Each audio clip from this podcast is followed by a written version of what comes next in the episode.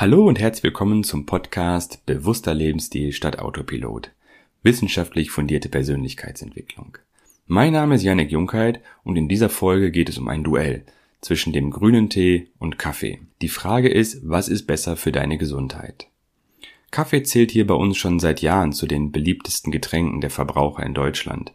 Im Jahr 2019, da lag der Pro-Kopf-Verbrauch von Bohnenkaffee bei etwa durchschnittlich 166 Litern und der Pro-Kopf-Verbrauch für Kräuter- und Früchtetee, der lag im Durchschnitt etwa bei 54 Litern und bei schwarzem Tee inklusive grünem Tee bei etwa 26 Litern. Doch was ist vielleicht auch die Zutat, die die meisten Menschen mit Kaffee und Tee verbinden? Es ist das Koffein. Und das ist das am häufigst konsumierte psychoaktive Medikament der Welt, wenn man so möchte. Also, natürliche Koffeinquellen sind zum Beispiel Kaffee, Tee oder auch Schokolade. Allerdings, wenn man sich jetzt mal die Mengen anschaut, dann ist es schon so, dass Kaffee hier deutlich dominiert. Und zwar etwa um den Faktor 3. Das heißt, eine Tasse Kaffee standardisiert mit 240 Millilitern, die liefert etwa 96 Milligramm Koffein, während die gleiche Menge an grünem Tee etwa 29 Milligramm liefert. Untersuchungen zufolge gilt die Aufnahme von 400 Milligramm Koffein pro Tag als sicher für Erwachsene ist aber dann auch wieder entscheidend vom Alter abhängig. Das heißt, der empfohlene Grenzwert sinkt für Jugendliche dann auf etwa 100 Milligramm pro Tag. Koffein ist aufgrund seiner vielfältigen gesundheitsfördernden Wirkung einer der am meisten untersuchten Substanzen. Und welche das sind, sind äh, dir wahrscheinlich auch schon bekannt. Zum Beispiel erhöhte Wachsamkeit und Aufmerksamkeit, verminderte geistige und körperliche Müdigkeit, beschleunigte Reaktionszeiten, verbesserte Trainingsleistungen und auch verbessertes Gedächtnis und Stimmung. Grüner Tee und Kaffee haben mehrere gesundheitliche Vorteile gemeinsam, einschließlich ihren hohen Antioxidantiengehalts. Denn es ist so, freie Radikale spielen in deinem Körper zahlreiche nützliche Rollen, aber im Übermaß führen sie halt eben auch zu dem sogenannten oxidativen Stress. Also oxidativer Stress ist ein schädlicher Prozess, der sich negativ auf deine Gesundheit auswirken kann, und zwar indem er Krankheiten verursacht und vor allen Dingen auch den Alterungsprozess beschleunigt. Äh, Kaffee und grüner Tee sind beide besonders reich an einer spezifischen Gruppe von den sogenannten Antioxidantien, und zwar die Gruppe der Polyphenole. Und in beiden Getränken sind diese für viele ihrer gesundheitlichen Vorteile dann auch entsprechend und auch den Geschmack verantwortlich. Es gibt eine Unterscheidung und zwar zwischen den sogenannten Epigallocatechingalaten und den Chlorogensäuren. Denn das sind die am häufigst vorkommenden Polyphenole im grünen Tee bzw. im Kaffee. Und Studien legen halt eben auch nahe, dass sie starke Antikrebseffekte haben können.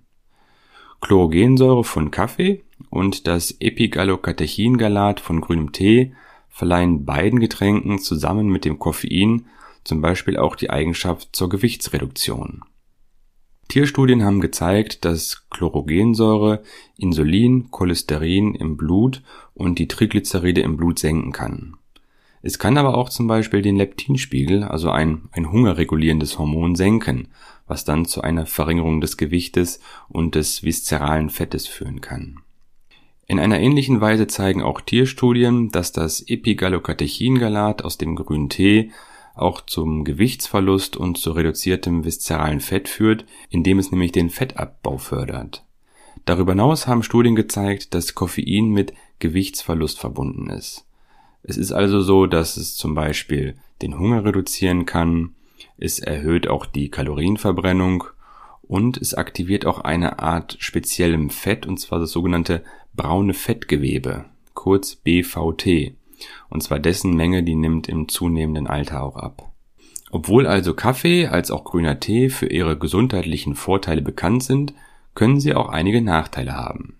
Unter anderem ist es so, dass äh, zugesetzte Zutaten wie zum Beispiel Süßstoffe, aromatisierte Sirupe oder auch Zucker die Kalorien und den Zuckergehalt von deinem Kaffee oder Tee natürlich erheblich auch erhöhen können. Es gibt sogar auch Hinweise darauf, dass eine chronische Aufnahme von Koffein zu einer erhöhten Wachsamkeit und Angst führen kann. Zusätzlich ist es so, dass in Kaffee natürlich vorkommende Öle auch den Cholesterinspiegel im Blut erhöhen können. Die ähm, Autoren dieser Studie haben aber festgestellt, dass der Cholesterinspiegel der Menschen nicht anstieg, wenn sie Kaffee tranken, der mit einem Papierkaffeefilter hergestellt wurde. Wenn du hier nochmal in die Details einsteigen möchtest, findest du wie immer bei mir im Podcast die entsprechenden Studien auch in den Show Notes. Vielleicht kennst du ihn auch, den Prozess der Autophagie. Ist zum Beispiel ein Teilbereich, warum auch sehr viele Leute das Teilzeitfasten machen. Und hier wurde innerhalb von ein bis vier Stunden nach dem Konsum wurden in Modellorganismen zumindest diese zelluläre Autophagie aller untersuchten Organe, also Leber wurde untersucht, die Skelettmuskulatur und das Herz, die wurden auch stark angekurbelt nach dem Konsum von Kaffee. Und dabei ist es egal, ob der Kaffee Koffein enthält oder nicht. Und zwar vermuten die Forscher, dass diese Polyphenole, also diese sekundären Pflanzenstoffe, im Kaffee diese Autophagie auslösen. Allerdings eine Vorsicht ist geboten, und zwar alle Liebhaber von Milchkaffee, Cappuccino und Latte Macchiato. Denn es ist so, dass die tierischen Proteine in der Milch, die hemmen diesen Autophagie-Prozess. Das ist auch einer der Gründe, warum zum Beispiel viele Studien, die auch die gesundheitlichen Vorteile von Kaffee untersuchen sollten, die wurden halt eben entsprechend ohne tierische Milchprodukte gemacht, sondern halt eben mit reinem schwarzen Kaffee. Also trinken deswegen ihren Kaffee mit gutem Gewissen, aber am besten schwarz oder mit pflanzlich basierter Milch, das geht auch, wie zum Beispiel Mandel- oder Kokosmilch. Menschen mit Angstzuständen, Schlaflosigkeit und Panikstörungen sollten jedoch in Betracht ziehen, grünen Tee anstelle von Kaffee zu wählen, da er nicht nur weniger Koffein enthält, sondern auch eine spezifische Aminosäure, und zwar das sogenannte L-Theanin. Das kann eher für einen Zustand ruhiger Wachsamkeit sein, also fördert er den Zustand ruhiger Wachsamkeit. Der höhere Koffeingehalt von Kaffee kann im Vergleich zu grünem Tee also leichter zu einer Koffeinabhängigkeit auch führen. Grüner Tee und Kaffee sind beide gesund und sicher, das kann man hier an der Stelle schon mal festhalten. Grüner Tee ist vielleicht eine bessere Wahl für Menschen, die eher so mit Angstzuständen und Schlaflosigkeitsschwierigkeiten haben. Und im Gegensatz dazu passt Kaffee möglicherweise besser zu dir, wenn du nach erhöhter Wachsamkeit und nach verbesserter körperlicher Leistung suchst. Doch jetzt fragst du dich vielleicht auch, welche Trinkmengen sind denn die idealen? Und zwar gab es hier einige Studien im Bereich Tee, da zeigen einige Studien schon gesundheitliche Vorteile bei Menschen, die nur eine Tasse pro Tag trinken, während aber auch andere Studien zeigten, dass fünf oder mehr Tassen pro Tag für optimal gelten. Wenn man das also zusammenfasst, dann kann man sagen, die ideale Trinkmenge jetzt aus gesundheitlicher Sicht für grünen Tee, die beträgt etwa drei bis fünf Tassen pro Tag.